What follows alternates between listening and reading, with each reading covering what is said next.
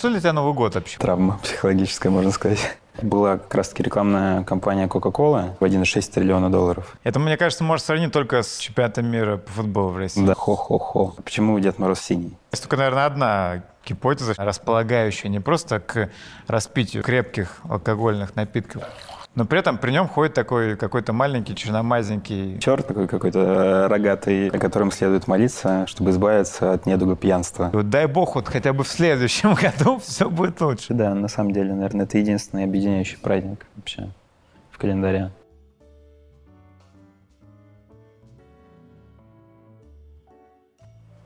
Всем здравствуйте, это подкаст Супернова. С вами Кирилл Костин и Андрей Сердюк.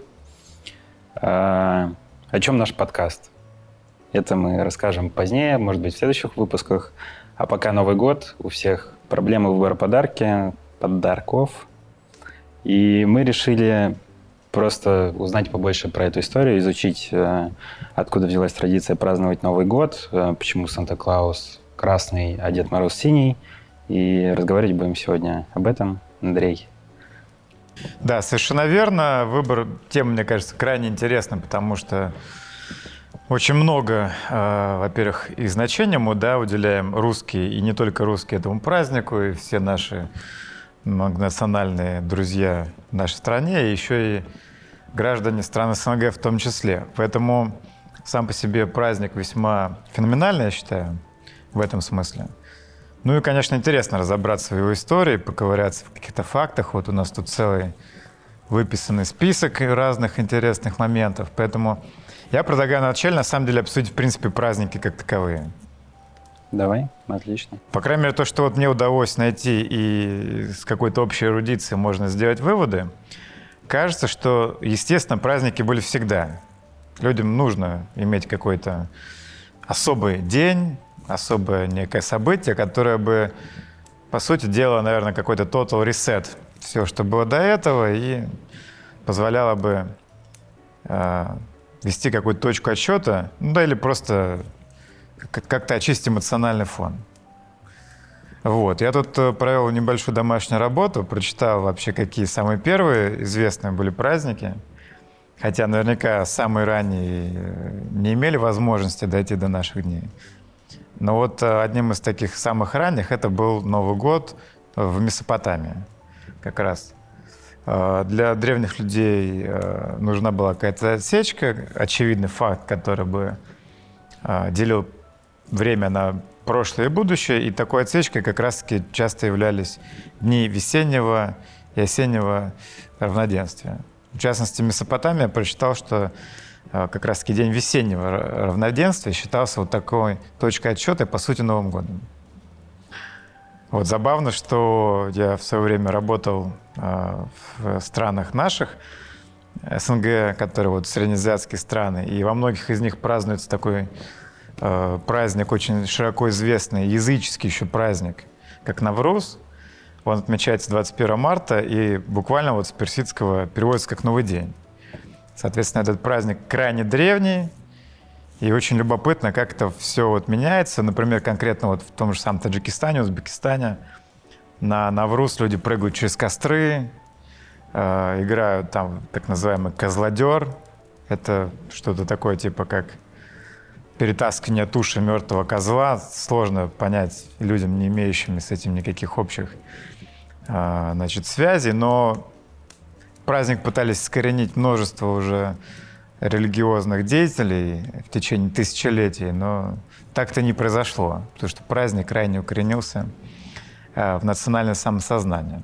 Но это какой-то самостоятельный праздник или это как замена Нового года у них? Э, безусловно, в таких странах, как тот же самый Таджикистан, Новый год — это Новый год, и, естественно, летоисчисление идет все-таки по григорианскому календарю, а не по какому-то отдельному. Поэтому, да, Новый год имеет все-таки отдельное значение, но этот праздник, он, ну, скорее как, если у нас из таких языческих традиционных праздников, наверное, осталось только Масленица в таком более широком смысле. Когда-то это был еще день Ивана Купала, да, который как-то благополучно потерялся в пене дней, как говорится. Э, вот у них это такой праздник, Навруз. очень масштабный, его отмечают там всей страной, идет разного рода и там национальная борьба в этот день происходит. Это как 1 мая, только в 10 раз мощнее во всех смыслах. Ну, типа того. Понятно. Ну, на самом деле, мне, в принципе, вот интересен феномен праздников. Потому что, наверное, так или иначе, человеческая психика их требует. Чтобы mm-hmm. были какие-то такие дни, да, там, особенные. И очень любопытно, какие были подобные вещи у древних славян. Вот, ну... Интересно, кстати, узнать, э, какой любимый праздник вообще у большинства людей. Что я так у своих знакомых проводил да. опрос. Все-таки самые такие солнечные это либо Пасха, либо Новый год. Потому что, ну, есть день рождения, конечно, у каждого. Да, да.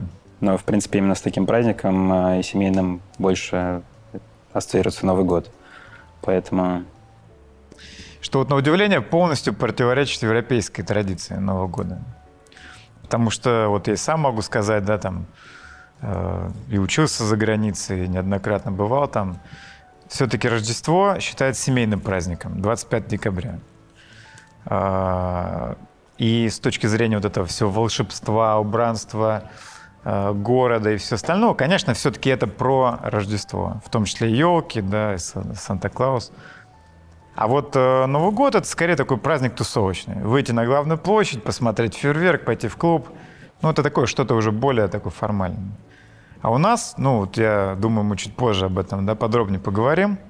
Интересно, как вот попытка э, демонтажа всего, чтобы не было бы связано со светскими праздниками, привела к тому, что вот по сути наш Новый год это есть такая симуляция Рождества в каком-то смысле но уже такая укоренившаяся, что с этим трудно что-то сделать. Да, так и есть. А ты в курсе, что, оказывается, Новый год праздновали раньше... У нас есть не только Старый Новый год 13 января, но и Новый год, который был 1 сентября, да. 1 марта. Да, да. И раньше очень сложно было, когда переносили его в первый раз на полгода назад.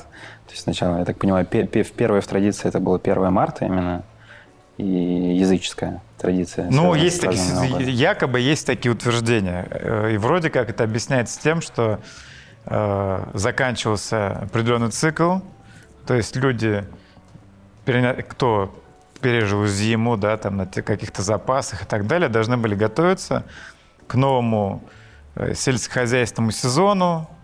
Э, это уже потепление природы, да, там первый посев, посевные, поэтому ну, в чем-то было, наверное, логично водораздел ставить именно здесь. А, насколько я понимаю, это не доказано, но звучит интересно. А вот что касается 1 сентября, я вот вычитал следующее, что а, любопытно, что само летоисчисление велось совершенно иначе. То есть вот тот же самый Петр I, который положил основу все-таки нашему современному летоисчислению, он подписал вот э, закон о переходе на европейский формат счета лет от Рождества Христова в 1699 году. Но, э, в общем-то, в русском царстве на тот момент времени, вот если записал, даже был 1000, точнее, 7208 год от сотворения мира. Что звучит немного диковато, что такое, конечно, было, но так или иначе, это византийская система летоисчисления. Да, в общем, с, с Петром Первым многое связано, в, что касается изменений в нашей истории. В том числе многие приписывают то, что именно с него пошло, пошла традиция ставить елки дома. Хотя это не совсем правда, потому что тоже нашел документ, где Петр Первый а, говорит о том, что, сейчас прям зачитаю, а, с 1700 года по его указу в России празднуют эту ночь, как в Европе, и указ гласил, то, что в знак доброго начинания нового столетнего века в царствующем граде Москве после должного благодарения к Богу и молебного пения в церкви по большим и проезжим знатным улицам, знатным людям и у домов нарочитых духовного и мирского чину перед ворота учинить некоторые украшения древ и ветвей сосновых, елевых и можжевеловых. Но, в принципе, шла речь больше просто о венках, о каких-то гирляндах – а вот первая русская елка настоящая появилась только при э, только в 1817 году при великой княгине Александре Федоровне, которая будет женой будущего императора Николая I. И традиция эта пошла из Германии, но долгое время была только среди там, узкой, а, тоже среди там, королевской семьи популярна. А, но позже вот подхватили наша царская семья, а, знать тоже переняла эту традицию, поскольку как раз на Новый год проводилось много балов, всяких пиршеств. Соответственно, знать начала перенимать эту традицию, а в Европу эта традиция пришла намного позже, чем в России, только в 1848 году, хм. когда публиковали... Э, вместе с мужем королем Викторией, принцем Альбертом, опубликовали фотокарточку в газете Illustrated London News. Угу. И, соответственно, не фотокарточку, точнее, этого фотокарточек еще не было, это была просто гравюра.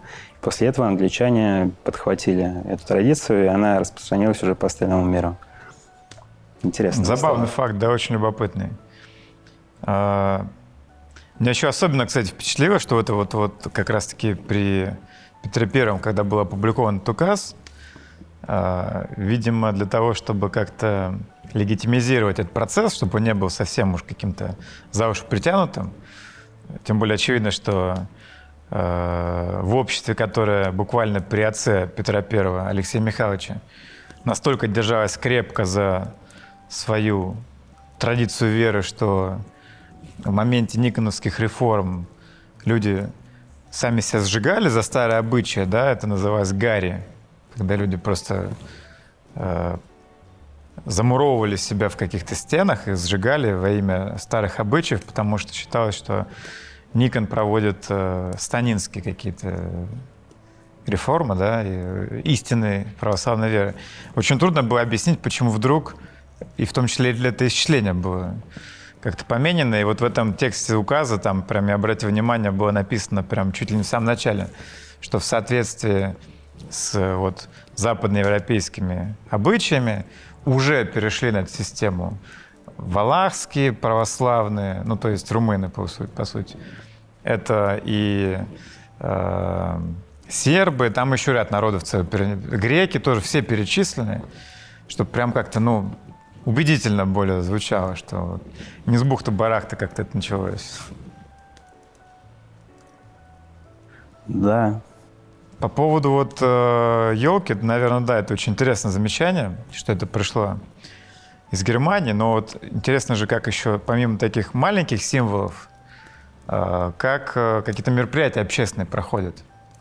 Вот и опять-таки я прочитал про Петра Первого, что активно, во-первых, э, фейерверки проводились на сам Новый год. И, во-вторых, э, ну, видимо, ввиду технических ограничений того времени, Э, было приписано жечь костры, очень большие костры, чтобы их было отсюда видно.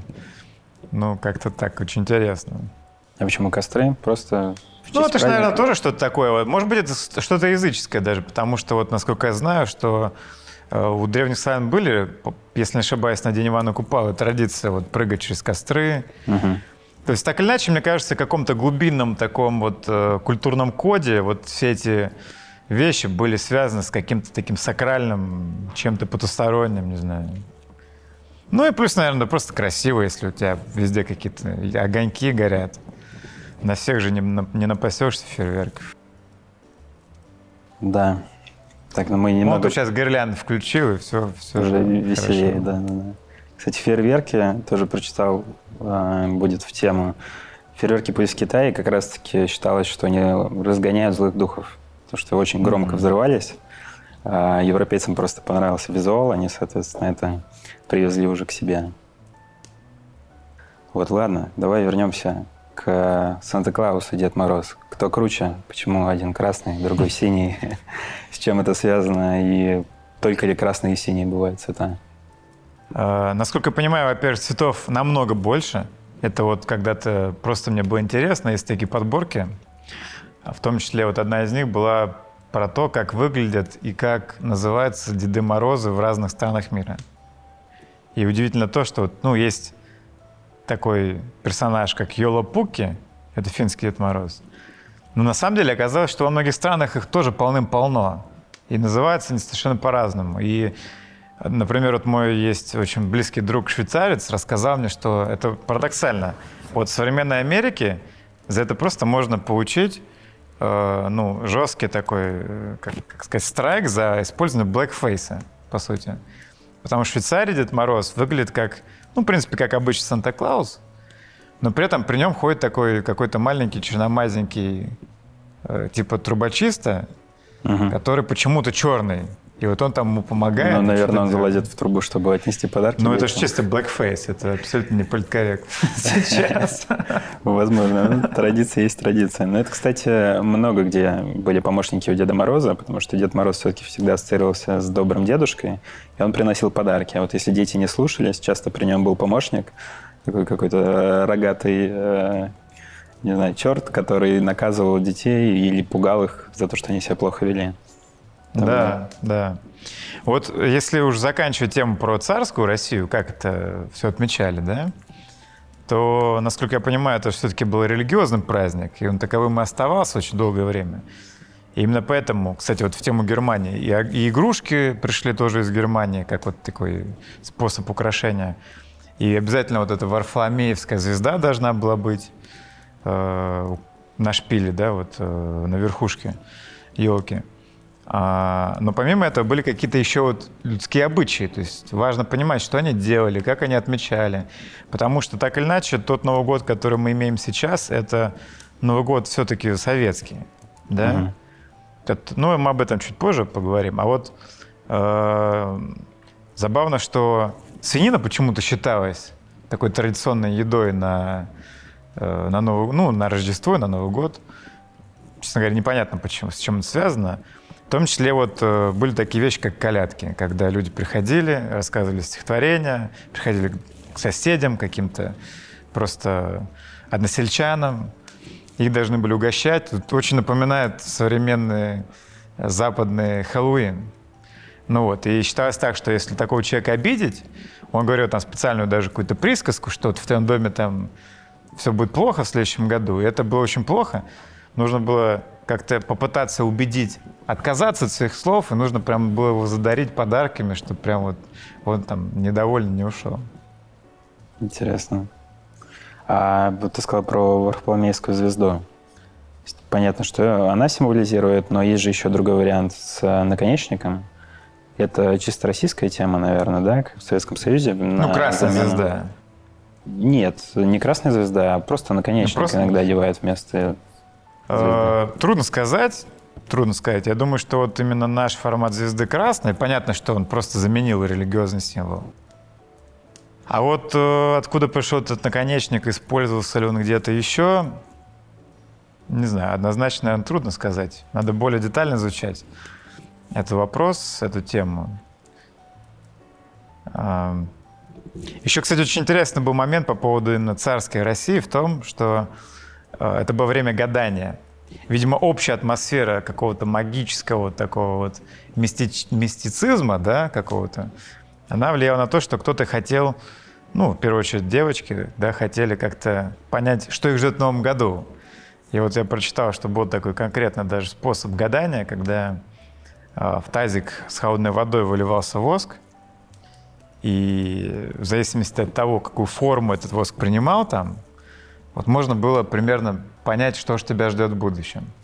И, например, там, если этот сгусток отдаленно похож там, на форму сердечка, то значит в следующем году тебя ждет знакомство с твоим там, суженым, каким-то красным молодцем. А если там формировался какой-то бублик, то значит, что, в принципе, в жизни у тебя будет в следующем году дырка от бублика и считалось неким дурным предзнаменованием. Вот так. Что да, интересно. Но это и сейчас осталось в каком-то виде. Все равно сейчас э, святся, я так понимаю, от Рождества до Крещения. И тоже считается таким временем, когда все ходят друг к другу в гости, играют. Возможно. Я вот с этим как-то не очень был знаком с детства. У нас, наверное, ничего подобного не было. Но я уверен, что в наших многих селах и деревнях до сих пор Ивана Купалу где-то отмечают. Хотя в целом, да, там это уже так не мейнстрим, скажем. Это да. Так, ну возвращаясь все-таки к Дедам Морозам. Почему? Дедом Морозом. А, ну вот лично то, что мне удалось узнать, да, это то, что был такой, во-первых, э, языческий персонаж с очень странным э, названием э, Трескун. Я думаю, потом мы можем как показать его внешний вид уже на записи. А, и это считался некий злой персонаж. Но часто бывает в фольклоре, в фольклоре то, что какой-то злой персонаж переходит ну, в такой, скажем, комичное зло, да, в какой-то степени, в комичное зло. Ну и плюс, конечно же, был еще и Морозко. Вот, поэтому, наверное, как-то с этим связано, что у нас вот в эту сторону больше уходит акцент от, э, собственно, самого э, Святого Николая, да, как там на Западе принято. Да, может, вообще стоит тогда рассказать сначала тем, кто слушает, откуда пошел, собственно, Санта-Клаус и Дед Мороз. Это мы Расскажи. А, да, в отличие от, получается, Санта-Клауса, это прообраз Святого Николая. Николай Чудотворец, э, Мерликийский. Многие там, верующие не только знают эту персону. Началось все с того, что сам Николай родился в зажиточной торгов... семье торговцев, и при этом был довольно добрый, э, такой святой человек.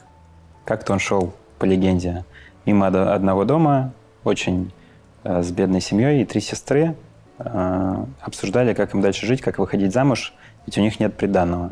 И одна из сестер э, предложила пожертвовать собой и продать ее в рабство для того, чтобы э, две другие ее сестры могли создать себе какой-то приданный и наконец-то выйти замуж. Соответственно, Николай это услышал и на Новый год э, в трубу закинул мешочек с деньгами по случайному э, случайным обстоятельствам он попал как раз на сок, который сушился э, в этом камине, и вот отсюда пошла традиция. Не знаю, правда Интересно, правда, я, честно говоря, даже никогда не слышал. История довольно красивая. Да. А Дед Мороз, как ты говоришь, да, это пошло из именно каких-то наших древнеславянских поверий. И до, самый первый прообраз – это славянский бог лжи и обмана Морок. И он был повелитель э, лютого холода, и он там одним взглядом наводил полный ужас на людей и заставлял их застыть. И потом вот потихоньку еще появился трескунец, студенец, э, и все дальше и дальше этот персонаж добрел, объединялся с образом Санта-Клауса, и в итоге вот у нас сейчас то, что мы имеем Дед Мороза. А, то, что ты говорил, кстати, есть другие прообразы, и в основном это было связано, кстати, больше не с Новым годом, а именно с Рождеством. Да, как бы да, вот безусловно. Мы, у нас э, больше Дед Мороз ассоциируется именно чисто с Новым годом, а во всем остальном мире, по крайней мере, европейском, это непосредственно Рождество. И, допустим, тот же самый а вот французский э, Пер Ноэль, прообраз Деда Мороза, это отец Рождества, фаза Christmas э, в Англии, все именно отцы Рождества. И изначально тоже у каждого народа пошло из своих каких-то а, еще языческих традиций, но в итоге все ближе и ближе а, становилось к Санта-Клаусу. Как бы одна из вех была как раз-таки рекламная кампания Coca-Cola, которая как бы задала, скажем так, определенные стандарты для Санта-Клауса, после которого, там, допустим, что там, фаза Christmas всегда был зеленый, сейчас в Англии довольно редко можно увидеть Санта-Клауса именно в зеленом варианте. А, вот. а почему Дед Мороз синий, ты знаешь? Ну, у меня есть только, наверное, одна гипотеза, что Морозко был, наверное, да, да, да. в таком одеянии, да. Еще, кстати, прочитал факт, что бренд Деда Мороза самый дорогой в мире. Много раз э, оценивали, там, попадал в первый, на первое место в списке Forbes – как самый дорогой бренд, оценивают его примерно в 1,6 триллиона долларов. С ума есть, можно поспорить с крупнейшими технологическими компаниями. Ну, ни один футбольный клуб даже близко не может, да, столько стоит, например. Да, да, да. Кстати, как раз тебе хотел показывать, перед подкастом тебе рассказывал, что нашел бренд э, Букс в фирменном стиле Санта-Клаус. Угу. Одна из компаний создала специальный такой, потом мы вам ссылочку прикрепим.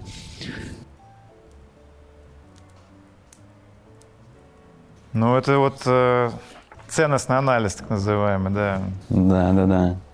Мне понравился больше всего график, где хо-хо-хо. Да. Не, ну это очень здорово. Самое поразительное, что, по сути, э, этот персонаж не может вызывать негативные какие-то ощущения в целом.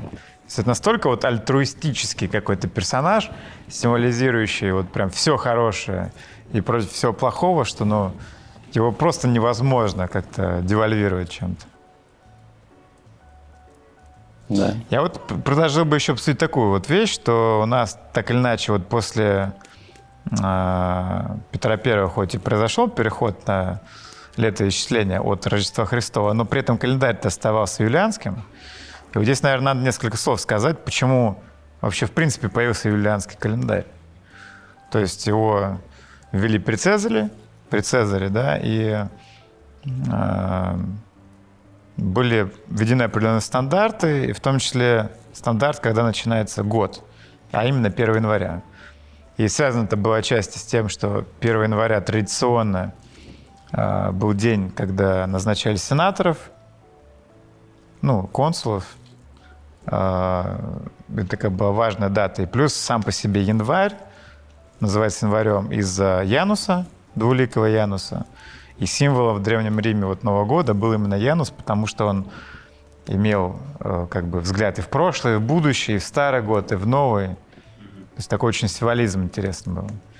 И вот э, в какой-то момент эта система стала очень сильно сбоить, потому что в ней не было високосного года, соответственно, не было добавочного вот этого дня, и эти дни начинали скапливаться, превращались уже в месяцы, и он просто неадекватно э, репрезентовал, в общем-то, то время года, которое было на дворе тогда. И для того, чтобы этого избежать, тут при папе Григории были введены реформы, был добавлен этот дополнительный день, который сбалансировал систему. И таким образом христианский календарь расщепился на, э, собственно, григорианский и юлианский календарь. Но в нашей стране мы Э, переняли григорианский календарь только вот в 18 году, уже после революции. Тоже такая важная веха, потому что Старый Новый год, в общем-то, и появился как праздник именно в связи с этим. А что скажешь по выходным? Даже сейчас у нас мы празднуем, по-моему, около 8 дней, да, выходных. Ну, если не больше, по-моему, то чуть ли не 10. Ну, это в этом году, по-моему, из-за того, что там суббота, ну, там наклад, воскресенье да, выходит, да. А так, на самом деле, это наши с тобой бабушки, дедушки жили вообще в другом э, календаре. У них, э, я так понимаю, на заре становления Советского Союза вообще отменили Новый год. И, в принципе, отменили празднование Нового года и Рождества как пережиток там, капитализма и э, всяких религиозных обрядов. Религиозное мракобесие. Да. Даже смотрю, тут такая цитата есть, только тот, кто друг попов, елку праздновать готов. То есть это полная пропаганда была, что не нужно праздновать этот а, а, праздник. Соответственно, и в какой-то момент, я так понимаю, в каких-то 40-х годах только ввели выходной 1 января, и уже в 87-м только году стали отдыхать два дня. Угу. То есть то, что мы сейчас так долго отдыхаем, это, в принципе, заслуга уже новой России. Ты что думаешь по поводу вот этих длинных выходных? Нужны ли они такие длинные или нет? С одной стороны, опять у нас есть пример Петра Первого, который приказал отмечать его 7 дней, да, этот праздник, что, в общем-то, совпадает с текущей ситуацией. Но лично мое мнение, что это, конечно, вредно. Просто потому, что вот, если бы я мог как-то на это повлиять, мне кажется, во-первых, было бы логично сделать выходным днем 31 число. Это просто нонсенс, что перед таким важным государственным праздником людям приходится, да, там, доделать какие-то дела на работе, пускай все-таки хотя бы один день бы отняли, там, уже после Нового года, но 31 я считаю, должно быть выходным днем. Плюс ко всему, мне кажется, что время само по себе специфическое. Холод, э, есть определенные ограничения в плане природного отдыха. Я, в принципе, разделяю вот ту идею, которая неоднократно высказывалась в нашем обществе, что а, нужно отнять какое-то количество новогодних дней и добавить их к майским праздникам, чтобы наоборот вот в такое теплое время года, такое максимально располагающее не просто к распитию, выражаясь казенным языком, крепких алкогольных напитков дома, да, наоборот, стимулировать людей там выезжать на природу, как-то проводить время с семьей. Мне кажется, было более вот, э, рационально. А ты что думаешь на тему? Я, наверное, частично согласен. И более того, есть такая небольшая ирония, потому что 1 января э, в православии поминают святого мученика в Ванифате, о котором следует молиться, чтобы избавиться от недуга пьянства. Это как раз тоже отсылается к истории с тем, что человек довольно много пил, потом стал мучеником. И, наверное, такой, может, небольшой намек. Как знаю, и многие алкоголики. Или прикол. Да, поэтому, наверное, такие длинные праздники точно не нужны. Но по поводу переноса на теплое время, ну, не уверен. Если эти два дня перенести, можно, кажется, в хорошую погоду больше шансов загулять на подольше и потерять полностью рабочее настроение для многих э, наших сограждан. Тут как минимум есть альтернативы, а когда запер в четырех стенах, ну, ну да. выбор совсем небольшой. Согласен. Вот забавно, что ты как раз сказал про вот советский период, да, про то, как это пытались искоренить, и была пропаганда. При этом, когда только коммунистическая власть была установлена, есть даже знаменитый портрет Ленина на фоне елки. То есть это не было каким-то вот таким уж ярым там, да, мракобесием с точки зрения советской власти. Потом это поменялось, и опять-таки подтверждения этого я не нашел, но была такая информация, что якобы даже иногда приходили домой к людям и смотрели, есть ли у них дома какие-то атрибуты. Э, там елки или что-то такое. Ну, понятно, что частной собственности уже не существовало, можно было, по сути, вломиться кому угодно, там, под любым предлогом. Вот, ну так или иначе, такая информация тоже была, и вот только вот я тут записал в 1935 году все-таки Новый год признали светским праздником и хотя бы позволили его отмечать. И вот интересно как раз-таки, как все атрибуты Рождества, о которых мы говорили, да, вот в лице елок, украшений там, и так далее, перешли вот в сторону Нового года и, по сути, заместили с собой Новый год. И вот интересно же, что это начало пропагандироваться достаточно широко. То есть были открыты фабрики по производству елочных игрушек – которые часто принимали очень забавную форму. Например, это видео подборки игрушек за 60-е годы. И там одним из таких гвоздей программы была такая маленькая кукуруза. Естественно, с э, увлечением Никиты Сергеевича вот э, царицы полей. Мне кажется, даже я помню, что такие игрушки остались. Возможно. Или даже, например, изображение вот Нового года в каких-то материалах, да, контенте. Я вот видел, например, что а, тоже в 60-е годы появились плакаты, где Дед Мороз летит на ракете вместе с космонавтом. А в 70-е уже появились плакаты, посвященные строительству БАМа вместе с Дедом Морозом. То есть образом завладели да, очень крепко, взяли, так сказать, его прям за шкирку и очень активно использовали. Вот. А, и действительно, вот если так разобраться, а что для тебя Новый год вообще? Вот какие у тебя ассоциации вот с современным отмечанием Нового года? Вот лично для тебя, для твоей семьи? Наверное, тепло, семейный стол, много родственников. Э, не знаю, мы как-то особенно всегда праздновали Новый год э, собирались, поскольку у меня родственники часть живут в других городах России.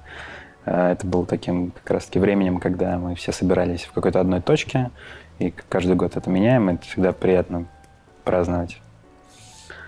Соответственно, тоже вкусный стол, оливье, э, там мои любимые салаты, типа там ананасы с курицей, я обожаю мандарины те же uh-huh. самые, кстати, которые у нас с тобой тут тоже стоят. Кстати, про мандарины знаешь, откуда пошли вообще. Вот очень интересно, нет, не знаю. Я тоже наткнулся на эту информацию. Оказалось, что довольно-таки новая традиция. Сейчас, чтобы быть более точным, посмотрю. Э, начали завозить мандарины только в 1870-х годах из Германии, угу. но в то время они еще не были символом Нового года, потому что э, урожаи обычно поспевали фрукты только в декабре, соответственно, привозили уже в конце января, и с Новым годом никак не пересекалось. Но потом, в 90-х годах, как раз 19 века, первые мандариновые плантации появились в Абхазии и в Кахете в Грузии. Соответственно, после этого начали больше и больше привозить мандарины. Но вплоть до 60-х годов 20 века, все равно, 20 века все равно фрукты оставались редкими, потому что были очень дорогие. А в 63 году в СССР прибыл первый сухогруз с мандаринами из Марокко. И вот с этого момента африканские вот эти цитрусы стали доставлять регулярно и очень сильно распространялись, потому что это были по факту единственные свежие фрукты в это время года. То есть нету никакой там сакральной связи. Это случайность, но тем да. не менее для всех сейчас норма. Справедливости ради, наверное, стоит добавить, что, как и почти в любое время года, для большинства советских граждан фрукты были чем-то да, все-таки да, да. особенным. особенным Но да. не будем сегодня о плохом, все-таки праздничное настроение. Я просто хотел еще помимо вот таких вещей узнать вот конкретно, какие у вас есть семейные... Вот у каждого же свои семейные традиции, правильно? Каких-то, наверное, То есть вот ты сказал Оливье, да? Вот, допустим, там, смотрите ли вы выступление главы государства по... Да, мы смотрим. И для меня, кстати, я не представляю себе даже людей, которых не смотрят. Все мои знакомые, друзья, так или иначе. Ну, последнее время, наверное, все-таки реже, но, тем не менее, такая традиция была. Да. Мне кажется, потому что все-таки Советского Союза наши родители, для них это была норма, она так и перешла. Вот любопытно, что я тоже вычитал такой интересный факт, что э, первый раз это произошло в 1970 году. То есть тогда наш э, глубоко уважаемый Леонид Ильич Брежнев вот решил проявить инициативу и обратился к народу с поздравлением. А в 70-м уже телевизоры были, да, у всех? Конечно. Ну, не у всех, я думаю, безусловно, не у всех, но, э, насколько я понимаю, уже уровень э, оснащенности телевидением был достаточно высок, и этот прозвучал первый раз, и, ну, по сути, традиция, вот, получается, 50 лет ровно в этом году. Вот, например, вот я свое, скажем, пишу, да, вот э, традицию. Это отмечание в нашей семье. Понятно, что есть елка и так далее, но вот э, со временем все равно мы отходим же от каких-то привычных да, таких вещей. И вот э, мандаринов я не припоминаю, честно говоря, очень давно уже на столе. А оливье, ну как-то это скорее бывает, но не часто. Много же еще таких очень маленьких отдельных мини-традиций, как, например, запись там желания, сжигание да, и бросание этого в бокал шампанского. Вы так делаете? Ну, я такое точно делал, но не, но не часто. То есть, но когда-то такое точно было. Вот. Как-то это все, вот, куда это идет, не очень понятно, потому что, с одной стороны, опять-таки очень любопытно, сколько праздников пытались таких искусственных насадить, угу. Э, либо политических, как там 1 мая или там вот те же самые годовщина революции, так уже в нашей э, современной истории, как, допустим, День народного единства. Вот что такое День народного единства? Ну, мне ассоциируется с Мининым Пожарским в первую очередь. Ну, время. под это вроде как-то как-то подвели вот это все, что вот. Но мне кажется, трудно никакого вот... Это не легло на почву, на почву подготовлено, правильно же? И в этом смысле, конечно, вот Новый год советский, он в чем-то особенный праздник, потому что он оказался таким живучим, что и все страны СНГ его восприняли, и несмотря на свои национальные культуры, абсолютно другую традицию, они все равно все это отмечают. И, в общем-то, не слишком иначе от нас, что удивительно. Кстати, да, на самом деле, наверное, это единственный объединяющий праздник вообще в календаре. Да, это, конечно, очень любопытно. Вот. Э, Еще из такого вот, наверное, интересного можно добавить, что я опять-таки про свою семью продолжаю, да, набрасывать какую-то информацию. Вот э, по поводу президента у нас это как-то вообще не практиковалось. Вот на удивление, да, контраст. Угу. Не практиковалось, наверное, потому что просто ничего нового там не было никогда.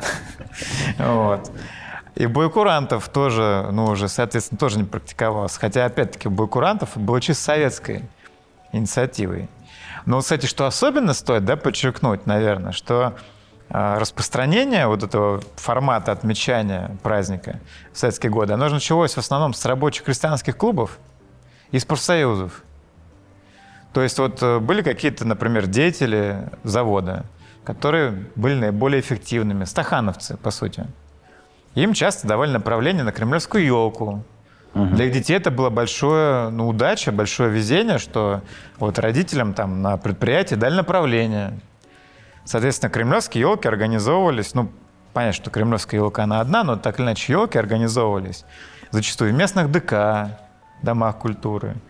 И поэтому это был такой, ну, скажем, соцпакет одновременно еще и пряник в плане достижения каких-то там производственных результатов.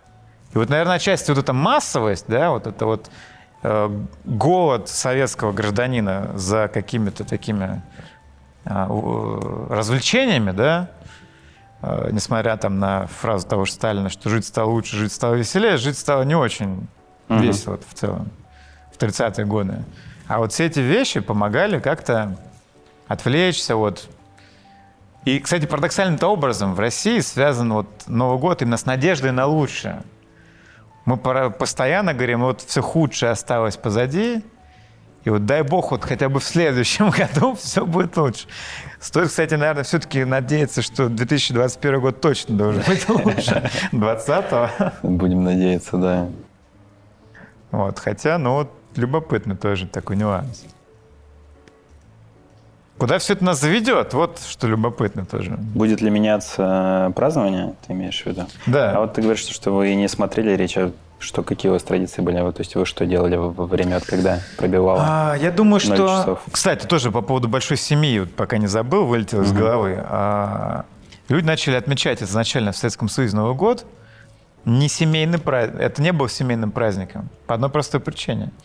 Люди жили в коммунальных квартирах, Угу. И поэтому отмечали, как правило, не семьей, а целыми вот, подъездами. Э, ну, подъездами, там, э, квартирами, да, где жило иногда там огромная туча разных людей, никак не связанных друг с другом.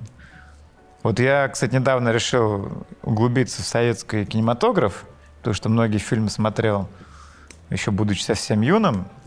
И вот недавно пересмотрел такой замечательный, шикарный фильм, как «Москва слезам не верит». Угу. И там был замечательный такой момент, вот очень как раз-таки характеризующий вот это время, а, когда отмечают свадьбу там одной из главных а, героинь, и внутри коммунальной квартиры стоит множество столов, но поскольку комнатки все маленькие, эти столы прям стоят э, прям в дверях. То есть это очень смешно, когда люди вот через дверь сидят и чокаются с людьми, которые сидят там уже за дверью. Ну, представляешь, да? да? Как, это очень смешно. Ну как, это смешно отчасти и грустно. Грустно, что у людей не было своего индивидуального пространства, но с другой стороны, видишь, какая вот была в этом смысле эмоциональная связь да, между братство, совершенно незнакомыми да. людьми. Поэтому, в общем-то, семейным праздником он стал только уже при Хрущеве, когда стали выдавать в хрущевках, да, в панельном строительстве домах. Вот квартиры личные, тогда да, тогда это уже стало массовым. Вот вопрос, как наша интересная культура будет адаптироваться все-таки вот к глобальной культуре и будет ли в принципе какая-то адаптация?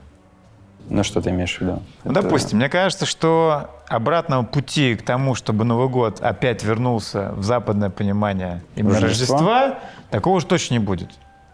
Мне кажется, настолько устоявшаяся традиция, что вряд ли это произойдет.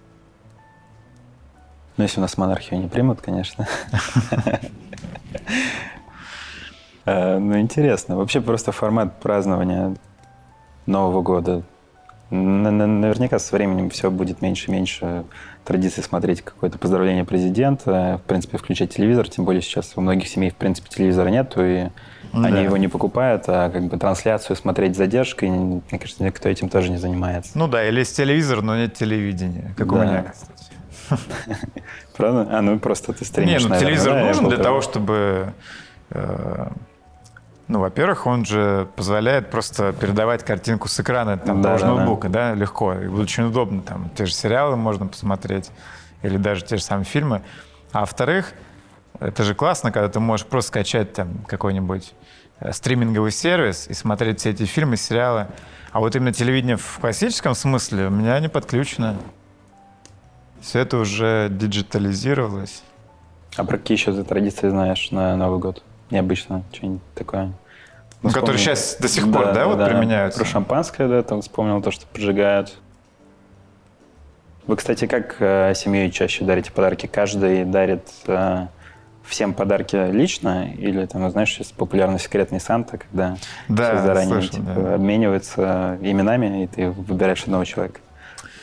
Наверное, просто моя семья не самая в этом смысле репрезентативный а, ну, вариант, да, потому что случай, потому что у меня рождены родители, и в таком классическом семейном формате. Мгм. Этот праздник не отмечается уже достаточно давно. Но так или иначе, мы все-таки встречаемся как отдельно, да, там с отцом бывает, отдельно с матерью тоже. И мы, скорее всего, все-таки отмечаем это традиционно, когда каждый кому-то что-то дарит, да, кладет под елку. Вот в таком примерно формате. У меня у двоюродной племянницы день рождения 31 декабря. Я думаю, она, не знаю, согласится она с тобой, когда подрастет или нет. Вряд ли. Вряд ли. Вряд ли. У меня пораньше, да. Все-таки это когда смешивается. А У меня есть один такой товарищ, э, очень мой близкий друг. У него, хоть и не 31 декабря день рождения, 21 декабря, если не ошибаюсь, а, но для него это большая проблема. Потому что он ин- инвестбанкир, у него широкий круг общения. Мгм. И вот он всегда отмечает свой день рождения обычно 1 февраля. Мгм. Просто потому, что ну, невозможно всех Собрать. собрать. Перед Новым годом есть суета там, и так далее. И поэтому, когда уже все январские праздники заканчиваются, все только собираются как-то более-менее силами, вот только тогда человек, в принципе, может отметить свой день рождения. А уж 31 декабря я вообще молчу, это очень серьезно. Слушай, а ты заранее подарки покупаешь или в последний день? Не мог бы мне чайку Да, дать? конечно. А, Давай, спасибо. налей. А, Конечно, покривлю душой, если скажу, что всегда заранее. Конечно, в идеале неплохо это было бы делать, но на практике не всегда это удается. А а иногда вот наоборот бывает, что вот конкретному человеку ты просыпаешься и думаешь, блин, вот я знаю, что ему надо подарить. И тогда заранее происходит. У меня вот часто так произошло, вот я отцу почему-то очень креативная идея пришла одна.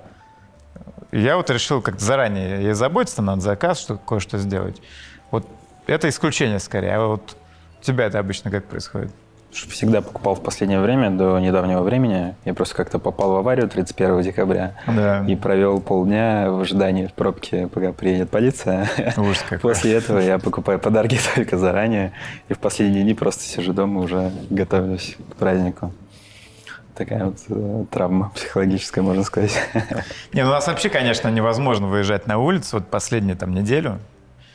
Это вот тут уже самоизоляция в радость будет, мне кажется, потому что все куда-то ездят, это суета, и аварий почему-то много, и люди еще начинают стрессовать, то, что никуда не успевают, из-за этого аварий еще больше становится. В идеале, конечно, вот это время надо проводить где-то на даче Согласен, да. у камина, читать великие книги, образовываться. Идеальная обстановка. Да, совершенно верно. А вот в плане, например, тех же подарков, ты даришь подарки, ну, только семейным, да, каким-то родственникам, близким, или, например, с друзьями. У тебя есть Нет. традиция под- дарить подарки? Да, знаешь, как у меня обычно, я чаще праздную куранты именно с семьей, но после курантов я уезжаю куда-нибудь, мы собираемся с друзьями, они тоже иногда кто-то с семьей, кто-то вместе, Да. и потом мы собираемся вместе. Поэтому у меня Новый год такой тоже постоянно с друзьями, дарю подарки и друзьям, и родителям. Да, просто с друзьями бывают такие, это более такие, знаешь, су- сувенирные, наверное, подарки. Просто э, если еду кому-то в гости, даю что-то, ну, как- не, не- не такие специализированные, как для семьи, Ну, но, но, но дарю. Вот.